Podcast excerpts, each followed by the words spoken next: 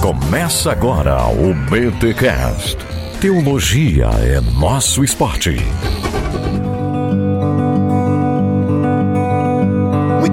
Muito bem, muito bem. Começa mais um BT Cash de número 382. Eu sou Rodrigo Bibo e quem irá pregar no meu velório? É isso aí, gente. Estamos aqui em mais um episódio que chega até vocês, graças aos mantenedores do Ministério Bibotalk, graças aos clientes do Bibotalk que patrocinam podcasts clientes que fazem podcasts mensais. Então, obrigado a vocês, patrocinadores, apoiadores, mantenedores do Bibotalk. E é claro, muito obrigado a você, querida audiência, você que ouve podcast, você que consome o nosso conteúdo, que toda semana tá dando play em um, em dois, em três, em dez BTcasts por semana. Muito obrigado por não se enjoar da minha voz. Na verdade, você até se enjoa e, e, e aguenta por causa dos convidados que são sempre muito legais, né?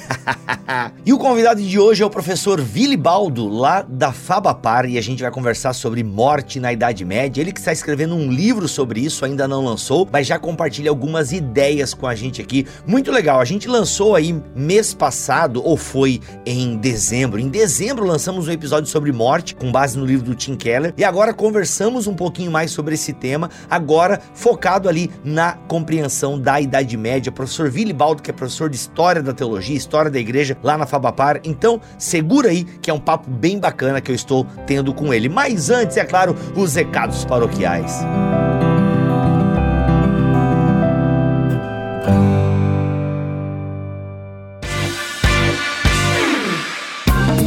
Recados paroquiais dessa semana, quero dizer o seguinte, galera, o ano tá começando, dá tempo de você escolher uma faculdade ainda para estudar. E olha só, se você pensa em fazer teologia, reconhecido pelo MEC, queremos indicar para vocês a Fabapar Faculdades Batista do Paraná. Fiz o meu mestrado lá, Cacau fez o mestrado dele lá. Tem muita gente legal que eu conheço que estudou na Fabapar com ótimos professores, ótima nota no MEC. E é o seguinte, a Fabapar tem bacharelado em teologia presencial e também EAD. Bem, olha só, as aulas irão voltar, tem todo um protocolo de biossegurança, beleza? Aferição de temperatura, álcool em gel em dispensas espalhado pelos ambientes, uso de máscaras, espaçamento na sala de aula. Aí vai ter a questão do ensino híbrido, né? Combinação de aulas presenciais com aulas remotas, aulas presenciais com número de alunos reduzido, plataformas interativas para metodologias ativas, instituição certificada pelo Google for Education e a tecnologia nas salas de aula, então, adaptação nas salas de aulas com equipamentos de áudio e vídeo, além das melhorias na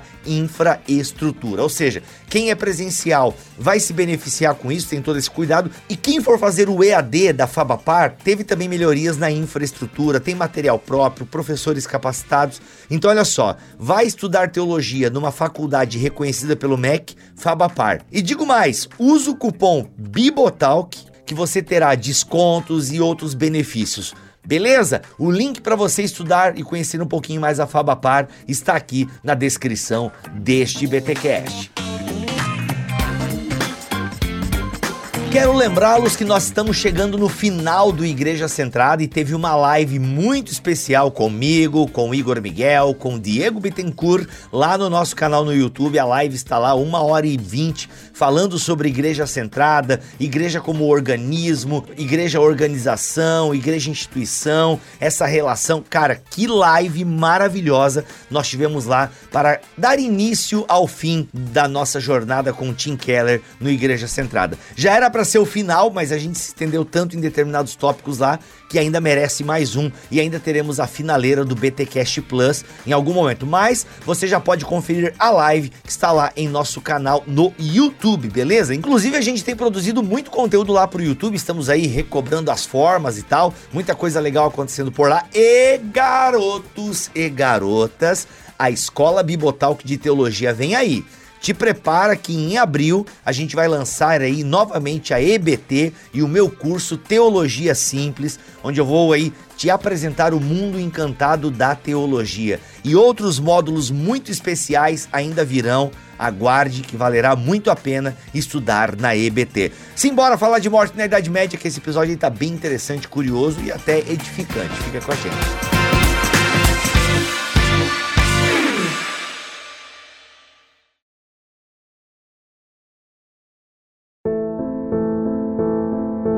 Gente, para retomarmos esse assunto sobre a morte, afinal nós já falamos aqui recentemente, aliás, foi final do ano passado que nós falamos sobre morte a partir do livro do Keller, foi muito legal, foi um episódio muito massa. A gente pode retomar esse assunto e fazer um recorte bem interessante que é a Idade Média, né? Esse período da história da igreja que sempre desperta a nossa curiosidade. Afinal, a Idade Média é um fervilhão de ideias, é um fervilhão de teologias e com certeza falar sobre a morte no período da Idade Média rende um caldo e para nos ajudar a pensar sobre esse tema, para nos elucidar aí algumas questões interessantes sobre a morte no período da Idade Média, eu tenho aqui no BTcast o professor Vilibaldo, lá da Fabapar. Seja muito bem-vindo aqui ao BTcast, professor. Obrigado, Bibo. Obrigado pela oportunidade. Conversar um pouquinho sobre esse tema aí tão importante que é a morte. Pois é, né? Infelizmente a gente tem falado e pensado sobre a morte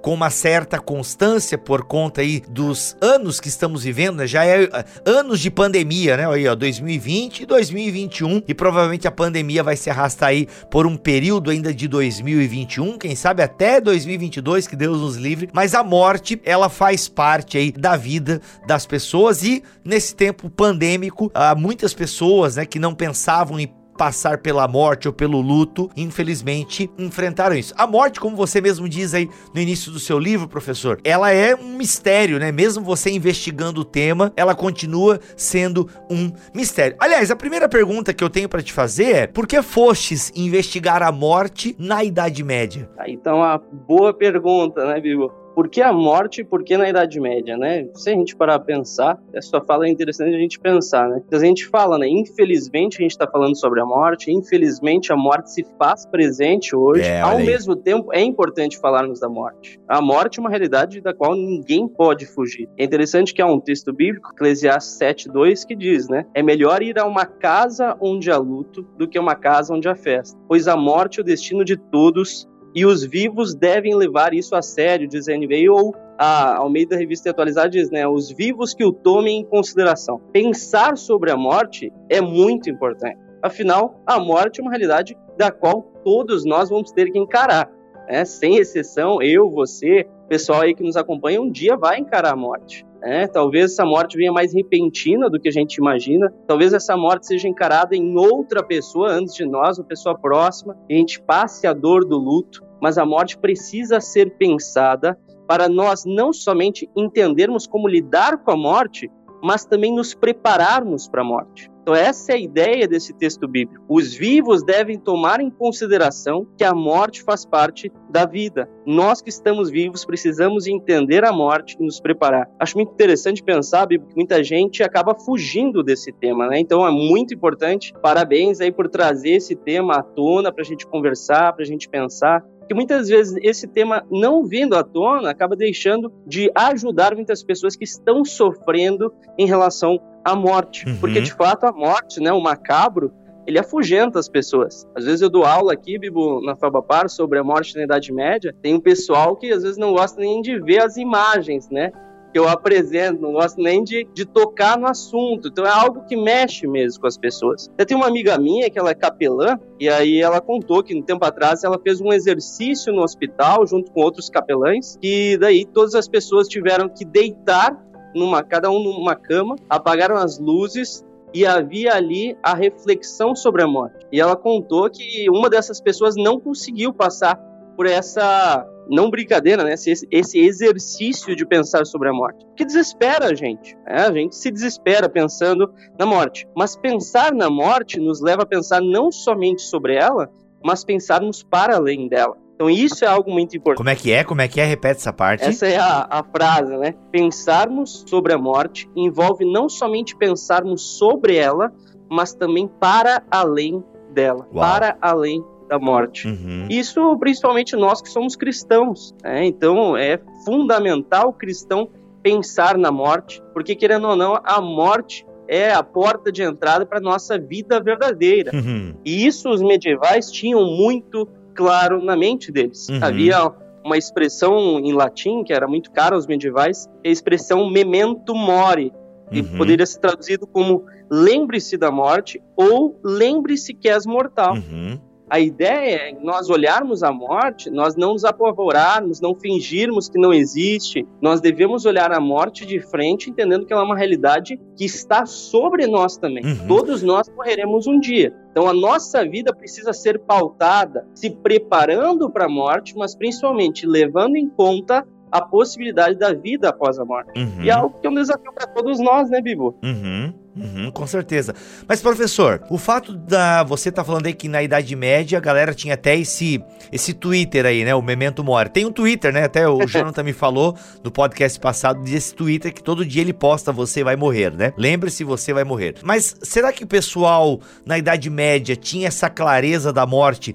Porque eu vou usar uma expressão aqui que ela tá errada, mas pra, só para dizer bem o que eu quero dizer. Porque na Idade Média a vida era mais mortal. O que eu quero quero dizer com isso? Hoje se vive mais, né? Aliás, até um dos motivos pelos quais nós não falamos muito da morte, né? Porque a gente consegue contornar a morte em vários momentos da vida, né? Os recursos tecnológicos, avanços medicinais e da tecnologia médica, por exemplo, de alguma forma evita a morte, né? A gente consegue burlar a morte, por assim dizer. Já na Idade Média eram poucos recursos, né? E talvez as pessoas tinham mais naturalidade, por isso aceitavam assim tão bem. Aliás, isso tu falaste, mas eu queria que tu explicasse um pouco mais isso.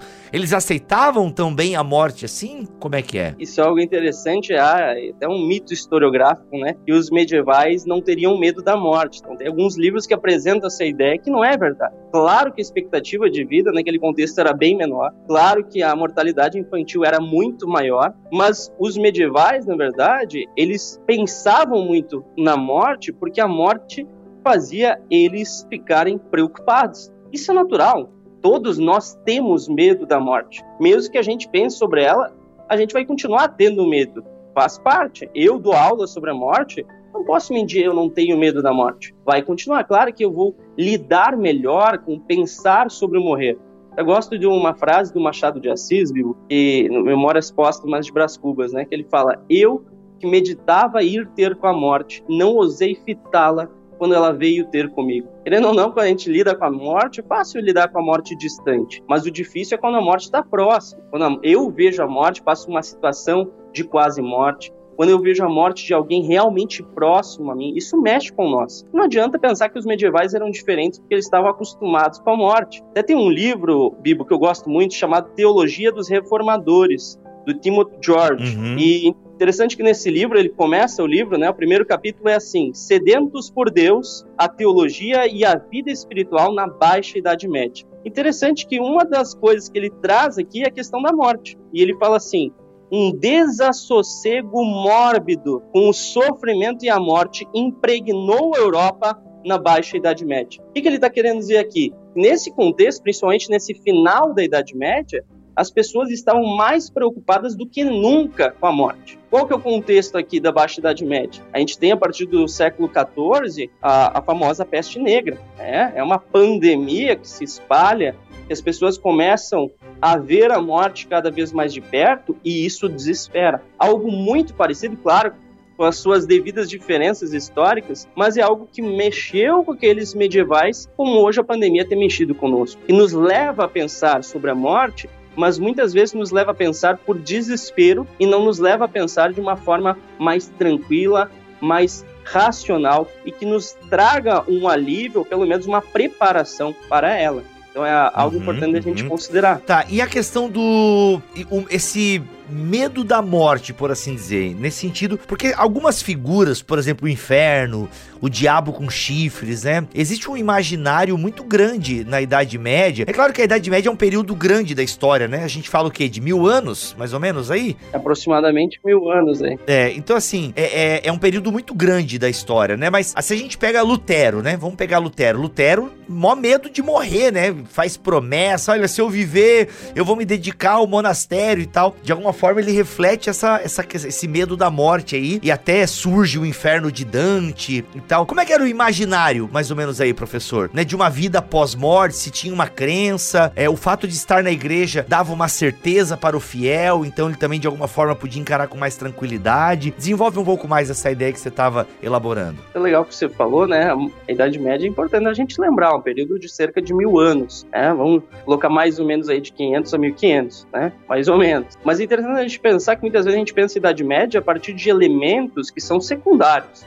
Dá um exemplo. Quando eu falo Idade Média, é provável que na sua mente venha um castelo, né? O mais natural. Uhum. Só que os castelos vão surgir só no século X. Então, ou seja, vão surgir justamente na metade da Idade Média. Agora, quando a gente fala da reflexão sobre a morte, é algo que nós vemos uma permanência. Claro que vários aspectos vão se transformar, muitos vão se intensificar, outros vão mudar completamente, mas há uma reflexão sobre a morte e essa aumenta a partir do início da Idade Média até o seu final. É algo que a gente vê.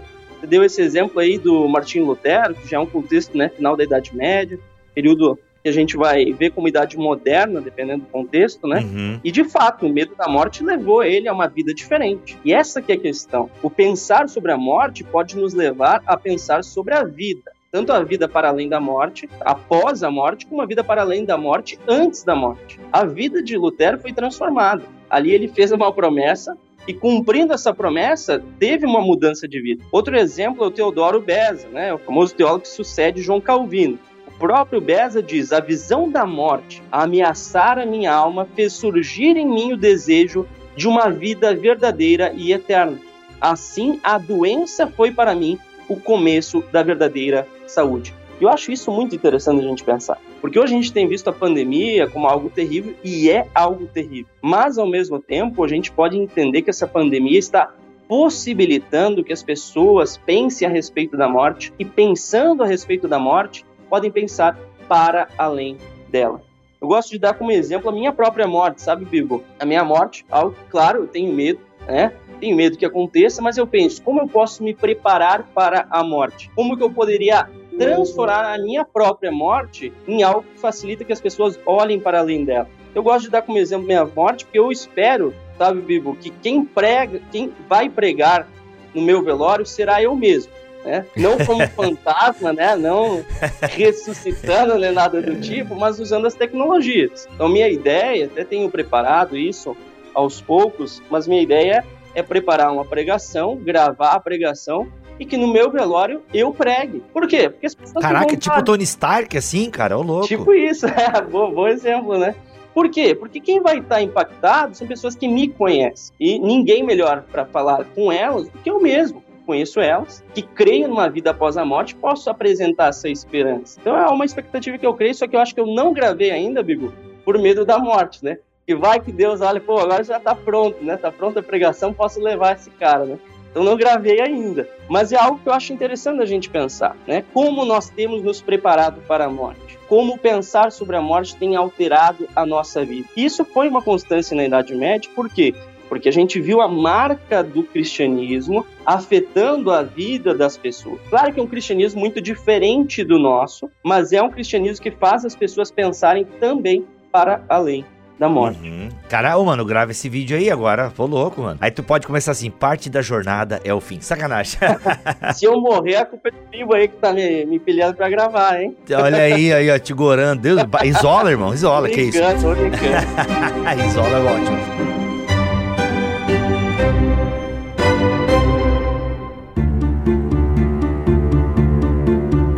Agora, voltando então lá um pouco para a Idade Média, né? Se a gente pensa na, no poder que a igreja tinha sobre as pessoas, sobre a ideia de de alguma forma, a cristandade, né? As pessoas, elas. Como é que era a relação delas com a morte na Idade Média? Ou em algum período da Idade Média que você consiga fazer um recorte? É bem legal da gente pensar, até puxando o gancho com o que você falou antes, né? Como que era a igreja? A igreja, ela se apresentava para as pessoas, né? não somente através do contato por pregações, mas também muito pelo contato imagético a gente precisa entender, a igreja detinha o conhecimento teológico, correto? Uhum. Grande parte da população era, inclusive, analfabeta. Ah, claro que existe, existiam grandes filósofos, grandes teólogos, mas grande parte da população era analfabeta. Então, o contato, o ensino por parte da igreja à população era, em grande medida, através de imagens. E claro, algumas imagens vão se intensificar nesse contexto e passar por mudanças. Alguns exemplos você já deu. Poxa, as imagens do inferno, imagens do diabo,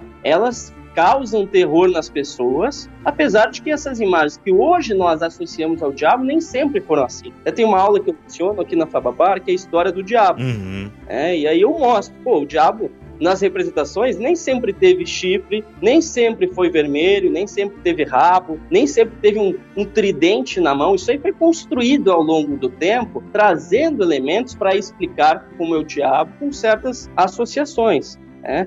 Mas querendo ou não, isso é tão forte, a imagem é algo tão forte, que nessa, numa das aulas sobre o diabo que fui lecionar, tinha uma, uma aluna nossa, que é mãe, e estava com a filha ali, né?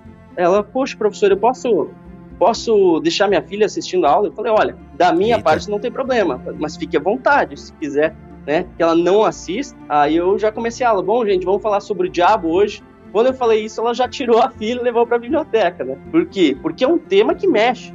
Da mesma forma a morte, é, imagens da morte mexem com a gente. Quando a gente olha a imagem de alguém que morreu, isso nos abala, isso mexe conosco. É, então, por exemplo, recentemente eu fui num velório de uma senhora que é avó de uma amiga minha e vê-la morta, claro que mexeu comigo, claro que mexe com as pessoas que estão ali. Mexeu inclusive com meu filho, uhum. que não tem nem três anos de idade. É?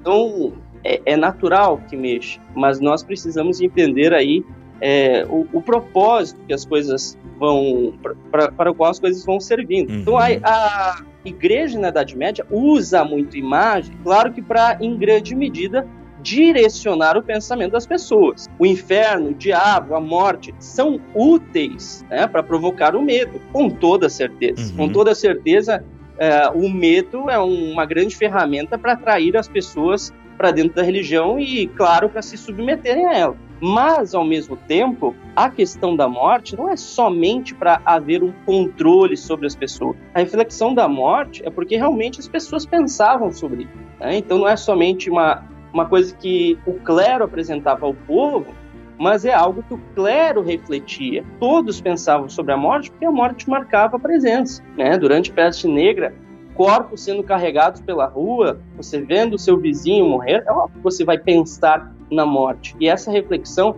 precisava ser direcionada para um caminho que leva à esperança, uhum. ou seja, para a vida além da morte, a vida após a morte. Um capítulo do teu livro aqui é a questão do lugar, professor. É como eles se relacionavam com os seus mortos. Afinal, é naqueles que já morreram que vemos não somente a face da morte, mas também o seu poder. Poderia desenvolver um pouquinho mais para nós? Claro, isso é importante a gente considerar. O lugar da morte, o lugar dos mortos, precisa ser pensado, né? Uhum. Até porque quando a gente olha para a Idade Média, há uma mudança ali e é uma mudança gigante da Idade Média para hoje. Uhum. O que eu estou querendo dizer? Quando eu olho na Idade Média, no começo da Idade Média, os mortos passam a ocupar o espaço dentro das cidades. Antes disso, na antiguidade, era muito comum que os mortos ocupassem lugares fora. Por quê? Porque se acreditava que os mortos, eles eram iriam profanar o espaço da cidade. Não era bom que os mortos estivessem dentro. Com muitas leis, né, a lei da a, as leis romana, grega, geralmente então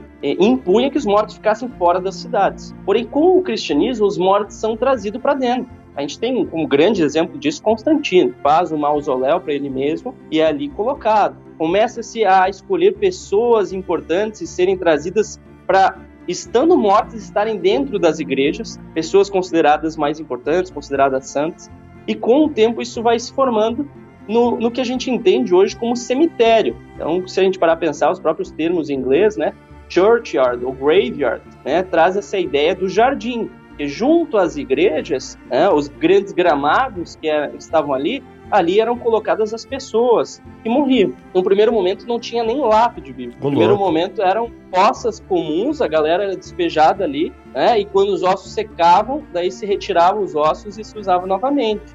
Então se fazia um, um revezamento de fósseis, né? uhum. né? É algo interessante a gente pensar, porque os medievais começam a se acostumar com o contato com os mortos. Hoje, o cemitério é um lugar que tu só vai em um momento muito importante, né? Ou morre alguém que tu gosta muito, né? Ou é um aniversário da morte de alguém que você gostaria de levar, né?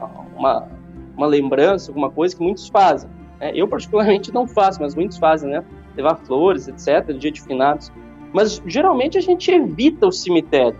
No contexto medieval, não contexto medieval, o cemitério, Biba, era uma bagunça. Uhum. Então a gente tem aí no início da Idade Média os cemitérios como sendo um lugar onde tinha vendedores, onde tinha dança, música. Isso era algo aí tão presente, tão presente, que acabou inclusive sendo proibido em certo momento. Né? Então as danças uhum. tiveram que ser proibidas é, no Concílio de Rouen, em 1231, proibia as danças nos cemitérios com a pena sendo a excomunhão, ou seja, o cara deixava de ser cristão na visão do cristianismo católico. Por quê? Para não haver uma forma equivocada de profanação daquele espaço dos mortos. Mas vai havendo uma transformação ao longo do tempo, e da Idade Média para hoje é completamente diferente. O lugar que os mortos ocupam hoje é um lugar cada vez mais distanciado da nossa realidade. Né? Basta eu pensar aqui, por exemplo, na nossa realidade de Curitiba. Existem cemitérios dentro da cidade? Existem, mas os cemitérios que têm crescido são cemitérios periféricos nas cidades satélites. Por quê? Porque cada vez mais os mortos vão sendo colocados em espaços que não se fazem tão presentes no nosso dia a dia. Mas além do espaço do morto, tem o espaço de morrer também. E acho que isso é ainda mais importante. Na Idade Média, o espaço de morrer era a cama no quarto da pessoa. Uhum. A pessoa via que ia morrer, se encamava, né? É um moribundo, é o cara que está no processo de morte. Chamava todos os amigos, chamava os familiares, pagava as contas, né, direcionava, dava uma palavra para os filhos, para os amigos. E por quê? Porque havia a preparação para a morte. A pessoa sentia que ia morrer, se colocava ali na cama, que era o espaço de morrer, assim como era o espaço de nascer. Pessoas uhum. nasciam na cama, na qual a mãe era rodeada por quem? Por aquelas que iriam lhe ajudar. Mesma visão à morte. A pessoa estava nascendo para uma nova vida, estava ali com as pessoas que lhe ajudariam. Né? Um padre para a confissão final, as pessoas que eram amigos para ele também uhum. pedir perdão e perdoar. Então havia uma preparação para a morte. Hoje a morte é distanciada. Hoje a gente vê a morte num lugar reservado que é o hospital. E a gente não pensa no efeito disso. Não estou dizendo que, é, falando contra o hospital, mas a gente precisa pensar no efeito. Há pessoas caríssimas a mim que morreram sem eu ver o processo de morte. Tem gente que até prefere, né? Ah, prefiro não ver a pessoa no processo, né, estando moribundo, não gosto de ver a pessoa debilitada. Tem gente que pensa assim. E eu acho muito traumático também aquele corte. Vamos dar como exemplo, quem morreu de Covid, muitos morreram sem poder receber a visita de seus parentes. Morreram no hospital, cercados por médicos que nunca viram a pessoa e vieram morrendo nessa situação. Por conta do Covid, muitas pessoas depois da morte foram ocultadas, uhum. foram colocadas, né, num espaço separado e a própria imagem oculta também da visão dos vivos. Isso tudo tem efeito dentro de nós. Isso tudo altera também a forma com que a gente lida com o próprio processo de luto. Então isso tudo precisa ser uhum. considerado. Por isso que é tão importante olhar para a Idade Média, porque a gente vê as mudanças da antiguidade para a Idade Média, mas pensa também as mudanças da Idade Média para o nosso contexto atual. Uhum. Mudanças que têm também consequências, né? Sim. Uma coisa que põe aqui no teu livro, voltando lá para a Idade Média, é a ideia de que as pessoas queriam ser enterradas próximo aos santos, né? Homens e mulheres santos. Isso, de alguma forma, determinava o local em que as pessoas queriam ser enterradas e tal. Por que desse negócio? Então, isso é bem interessante a gente ver a construção, né? O ser enterrado ad santos, né? Junto aos santos, é algo que vai surgir no cristianismo e olha que surge, digamos assim, com mais antiguidade do que os protestantes gostariam. Eu sou protestante, não sou católico, mas é importante a gente lembrar, por exemplo, de um, um caso, né, um autor que todo protestante gosta muito, mas que nesse aspecto trata disso um pouco como católico na nossa visão, que é Agostinho. Então, uhum. Agostinho, ele é perguntado por um conhecido a respeito disso, né, se deve ou não colocar os mortos junto ao santo. E ele escreve a sua obra que é o cuidado devido aos mortos, em latim de cura pro mortis gerenda, de 421. Nessa obra, o que, que ele vai falar? Ele vai falar, olha, sepultar os mortos onde for não vai fazer diferença de levar a pessoa para o céu, para o inferno, não salva. Mas a pessoa que é colocada junto aos santos vai ter com proveito, se ela já for né, uma pessoa cristã, vai ter proveito das orações que forem feitas a esse santo, porque é mais fácil de lembrarem desta que está junto com o santo. Então a visão de Agostinho, por mais que a gente goste de Agostinho, nesse aspecto ele já estava com uma visão é, que era importante orar pelos mortos. Né? É algo que a gente não vai ver claramente no início do cristianismo. É algo que a gente não vai ver também nas práticas do, do cristianismo inicial. Mas né, há uma mudança. Quando essa mudança se dá, difícil da gente ver. Só que eu gosto de dar um, um exemplo que é bem interessante, que é o João Crisóstomo. Porque o João Crisóstomo é interessante que o próprio João Crisóstomo ele era contra que as pessoas fossem enterradas dentro das igrejas. Então Eita. ele vai contra isso e só que o que, acaba acontecendo? O próprio corpo de João Crisóstomo, segundo a tradição, foi levado para dentro de uma igreja. Né? Então a gente tem imagens né, que o seu cadáver teria sido levado à igreja dos Santos Apóstolos. E então é interessante que mesmo que ele não tivesse esse valor, lhe foi imputado o que era prático no contexto posterior. Então é interessante a gente pensar nisso. Assim como muitos né, morreram e queriam que seu corpo fosse colocado no lugar junto aos santos, muitos não queriam, não se preocupavam onde seriam colocados, mas seus corpos foram valorizados, né? foram feitos é, memoriais, foram feitos mecanismos aí para quê? Para se lembrar daquele morto, ter essa recordação especial, ainda mais que vai crescer dentro do cristianismo ao longo da Idade Média o valor dado ao santo, né? Tanto é que vai ser algo questionado pela Reforma Protestante por conta da força que vai estar já no, no final da Idade Média. Uhum. E essa questão da reprodução da imagem, né? A gente sabe que nesse período aí da Idade Média, a maior parte do povo ela era analfabeta e a questão das imagens, né? Por isso os vitrais tão importantes das igrejas, toda essa questão pedagógica das imagens. E o fato de pessoas mortas serem representadas é justamente essa ideia, né? Essa ponte, essa essa ideia de você ser de alguma forma educada mesmo a pessoa após a morte dela. Tem essa questão da arte aí, a morte e a arte está muito ligada, né, na Idade Média. Com certeza, Bibo. A imagem é algo muito importante, né? Considerando, então, na Idade Média, a arte iconográfica, né? A arte através de imagens vai ter um valor aí extraordinário. Na representação dos mortos vai ter uma mudança, uma transformação a respeito disso. A gente vai ver, por exemplo, se a gente olhar a imagem da representação de Alienor da Quitânia, é uma rainha, a gente vê a imagem dela, tem uma mensagem, a imagem do seu busto, da sua imagem que fica é, onde o seu corpo foi colocado. A imagem que é feita para Alienor, isso é muito interessante, é uma imagem de uma mulher jovem, com rosto sereno, lendo um livro, tranquila. Só que, quando a gente vê a história da Alienor, a gente vê que ela morre com idade avançada, mais de 80 anos de idade, idosa. É, o corpo não estava daquele jeito ali, não. Talvez quem fez aquela imagem nem tenha visto ela jovem. Mas qual é o propósito? Apresentar uma, uma imagem ideal para se entender que aquela pessoa que morreu não tem né, um, somente o, o efeito da morte nela. Há algo para além da morte a sua imagem permanece, sua lembrança permanece. Mas ao longo do tempo essa, essa representação vai mudar. A gente vai ver, por exemplo, Isabel de Aragão. Né? A Isabel de Aragão é feita uma, uma máscara mortuária de forma precisa, um molde do seu rosto, ao ponto de que ela tinha caído de um cavalo e a gente pode ver no rosto dela a cicatriz, né, na própria máscara funerária. Então os detalhes são passados ali.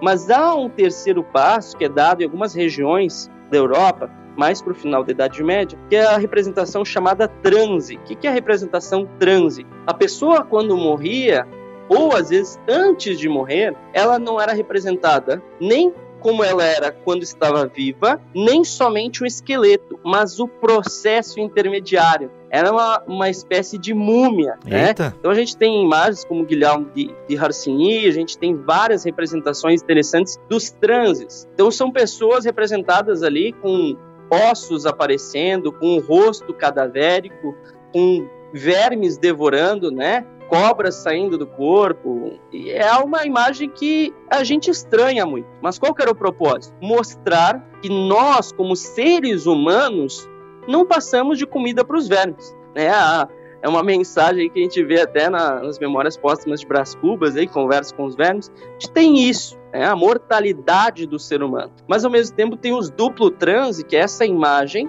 numa uhum. parte de baixo e sobre esta imagem outra representação daquele morto, só que uma imagem ideal.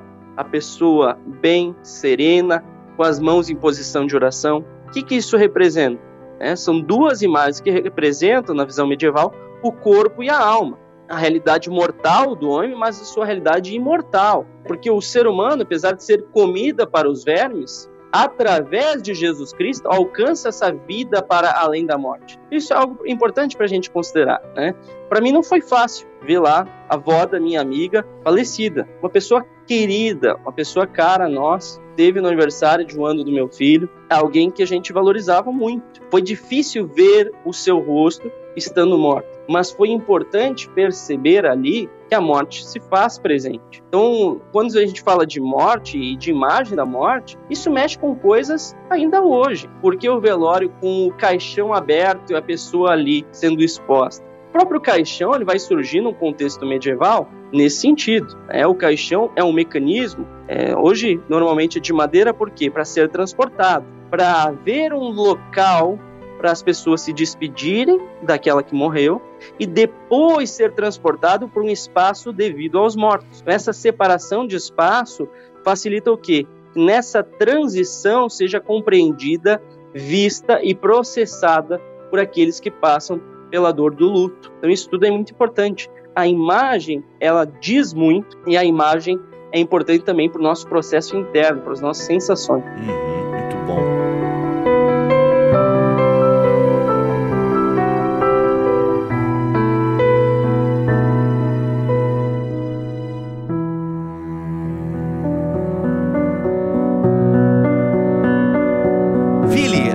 Falaste na peste negra ali, né, uma pandemia e a gente está vivendo em tempos pandêmicos, né? Estamos em fevereiro de 2021, ainda em tempos pandêmicos. O que a peste negra ou quais efeitos a peste negra teve na compreensão medieval sobre a morte? E aí eu queria que tu, além de explorar essa ideia, já fizesse um paralelo com os dias de hoje e tal, enfim. Acho que você pode dar essa passeada junto com a gente aí. Com certeza a peste negra foi um divisor de águas. Quando a gente olha a Idade Média, ao longo de seus mil anos, a gente vê que há transformações profundas ali a partir do século XIV. E essas transformações vão marcar não somente a compreensão sobre a morte, mas também a representação da morte e dos mortos. Só que a grande questão é ao que as pessoas se apegaram a partir da peste negra. Olha e eu pergunto isso porque eu penso, no que, que as pessoas têm se apegado hoje com essa pandemia? Com a peste uhum. negra, Bibo, claro, as pessoas vendo a morte de frente, vendo os corpos sendo carregados, é óbvio que houve preocupação. Mas também essas pessoas conduziram muitas vezes sua preocupação ao próprio Jesus Cristo. Então isso a gente vê na própria representação de Jesus. Antes do século XI, para você ter ideia, Jesus não foi representado, pelo menos nós não temos nenhum, nenhuma evidência dele ser representado morto não temos nenhum caso até o século XI. E é interessante a gente perceber que, por exemplo, se a gente olha a imagem de Jesus no Evangelho de Rábula, que é do século VI, ele aparece na cruz. Mas ele aparece na cruz com os olhos abertos, indicando que está vivo. Por quê? Qual era a principal representação no primeiro momento do cristianismo? Representação de Jesus Pantocrátor, Jesus Todo-Poderoso, Senhor todo, sobre todas as coisas. Né? É o Cristo ressurreto, glorificado. Mas na Idade Média começa a aparecer Jesus morto. E essa representação vai se intensificar a partir do século 12, 13 e principalmente ali no 14. Por que Jesus morto? Tem gente que nem gosta de ver Jesus morto. Eu lembro da minha mãe. Minha mãe via representações católicas de Jesus morto na cruz e falava: Meu Jesus não está na cruz.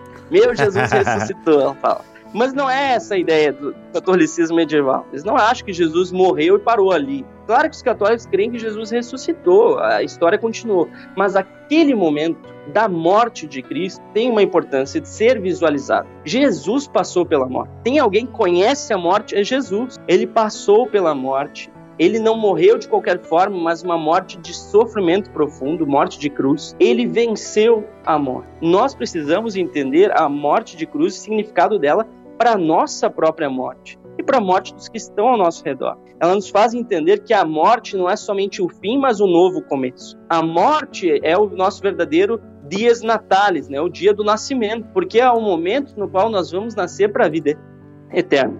Por isso que os medievais, a gente vê muitos casos, pesquisarem aí, por exemplo, Guilherme Marechal e vários outros, a gente não faz ideia do ano que a pessoa nasceu, porque não era importante, às vezes os pais esqueciam, né? Para os pais, ah, o Piá tem lá uns 5 anos, ah, tem uns 10. Mas a data da morte, a gente sabe com precisão. Uhum. Muitas vezes o ano, mas muitas vezes o dia preciso e o que a pessoa fez na semana antes de morrer.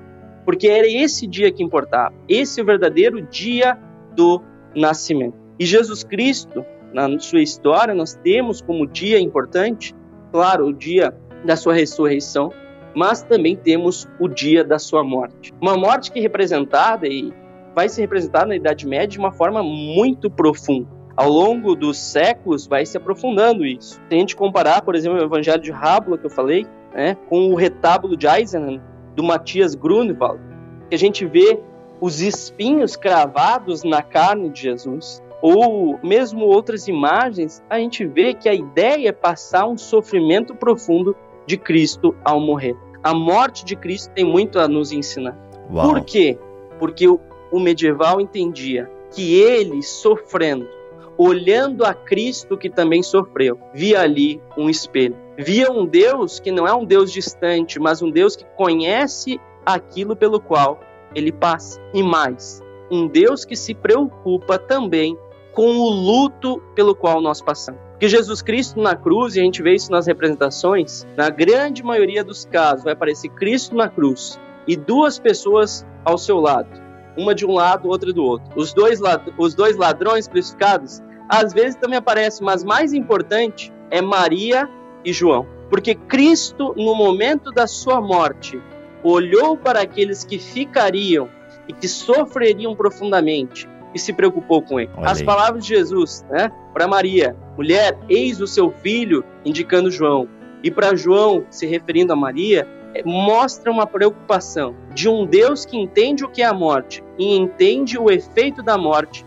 no nosso coração. Então, num contexto de pandemia, um contexto, desculpe, onde a morte se intensificou, um contexto onde muitas mães enterraram seus filhos, um contexto de sofrimento profundo, que foi o período da peste negra, as pessoas puderam ver em Cristo a esperança para além da morte. Uau. Viram na sua imagem que Cristo não somente morreu, mas venceu a morte. Por isso também crescem as representações de Cristo ressurreto, mas também Cristo entrando no inferno e resgatando as pessoas. Um Cristo que sai da tumba e se mostra glorioso, poderoso. A grande pergunta é: hoje na pandemia, no que nós temos nos firmado? No medo da morte, na sua proximidade, na sua imagem. Hoje a morte para nós são números, Bibo. A morte passou por várias imagens, claro, aqui ficou mais forte, uhum. é aquela caveira de capa preta e foi-se na mão, mas hoje a morte são números. Hoje a morte tem uma forma estranha,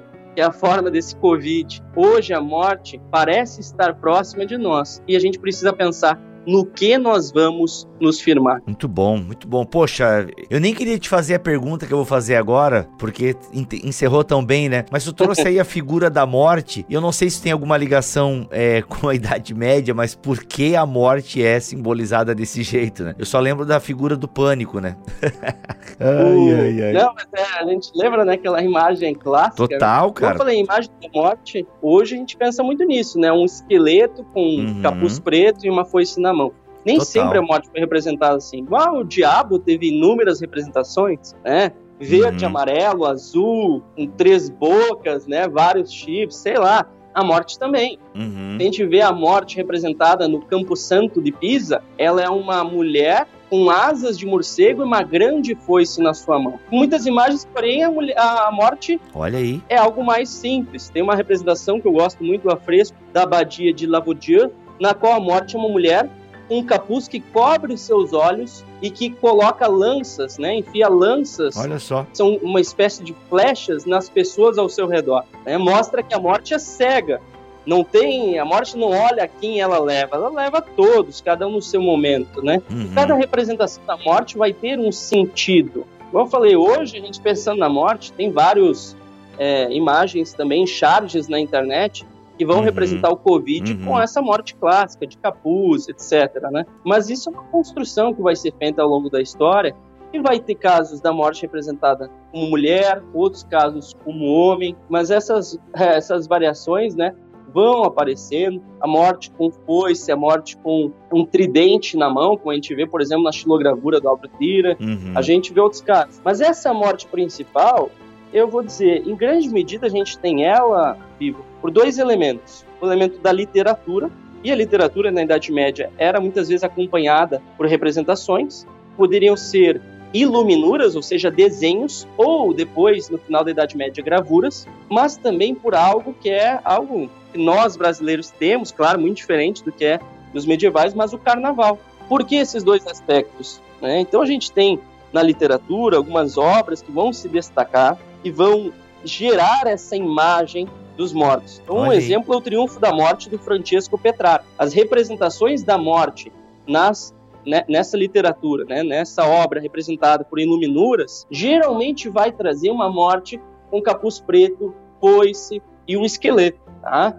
Alguns elementos às vezes variam, some um, aparece outro, mas o fato de essa imagem se firmar, ela vai sendo reproduzida. Iluminuras eram feitas, né? Cada uma era diferente da outra, porque eram desenhos feitos à mão.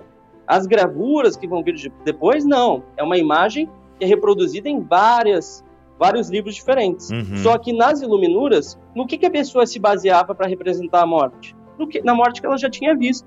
Ou lendo o, o livro que ela está copiando, ou inclusive nos carnavais. Então a gente tem um relato do Giorgio Vasari, do século XVI, do contexto de Lutero, que ele fala de um, um bloco de carnaval. Claro, o carnaval era diferente, tá? Em relação a que é hoje, é, no, no nosso contexto brasileiro. Mas havia um bloco de carnaval e ele fala de um bloco de carnaval, de uma imagem muito famosa da, da morte, um esqueleto com Eita. capa preta, com foice na mão, num, sobre um carro preto puxado por bois. O carro preto e os bois sumiram com o tempo, mas aquela morte padrão permaneceu ao longo da história. É né? uma representação que marca a presença, uhum. que é utilizada, como falei, hoje em charges, etc mas que tem uma história. Né? O, o Bibo se referiu ao, ao meu livro, é, é um material que eu estou terminando agora, né? disponibilizei para o Bibo, e quem tiver curiosidade, entre em contato comigo, talvez possa disponibilizar pelo menos uma parte, mas um dos capítulos trata sobre a morte, a imagem da morte. E essa vai ser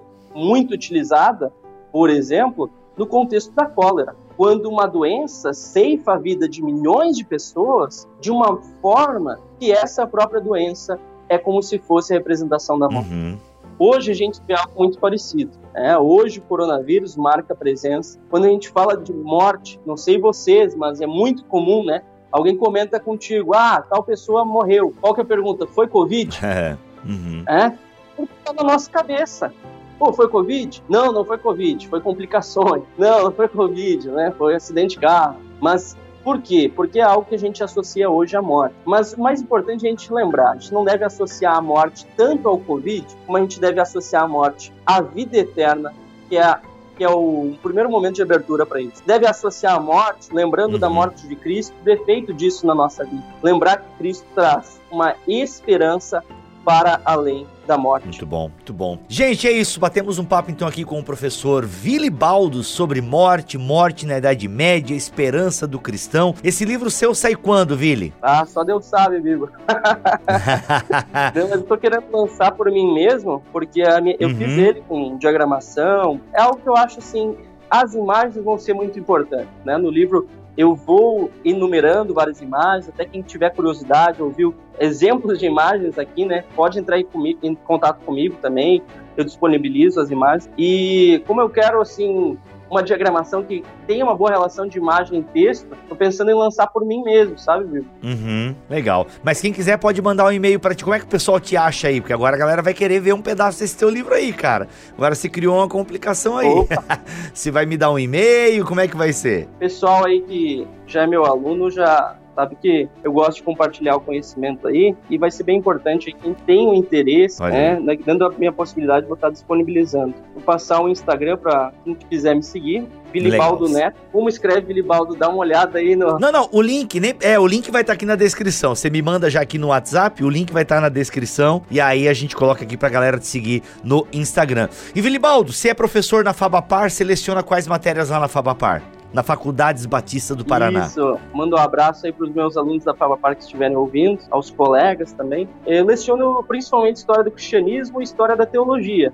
É, dentro de História do Cristianismo, uhum. algumas aulas eu gosto aí de trazer a respeito da morte, a respeito do diabo, a respeito das representações de Deus na Idade Média, que acho que são temas aí que nos fazem pensar também na imagem que a gente faz sobre tudo isso, né? Uhum. Muito bom. É isso então, galera. Se você quiser ter aula com o Vili, inclusive o Vili dá aula no EAD também, certo, Vili? Certo, aula tanto no presencial como no EAD da Fabapar. O EAD nosso tem 10 anos já, o curso EAD, mas o material é novinho, viu? As apostilas aí de História, Cristianismo 1 e 2, História da Teologia, fui eu que fiz recentemente, uhum. para essa nova grade que começou em 2019. Então, um material novo aí, dá para o pessoal aproveitar bastante. Legal. E vai ter a aula magna da Fabapar, que dia? Dia 10, é isso? Isso, 10 de fevereiro agora, aula magna com uhum. lecionar sobre Para Além da Morte. Oh. A gente vai ver um pouco mais essa relação aí entre a morte na Idade Média e o contexto no qual a gente vive para olhar para além da morte, para a gente olhar para a esperança. E vai ser transmitido online? Vai ser transmitido pelo YouTube da Fabapar. Muito bom, muito bom. O link da Fabapar estará aqui também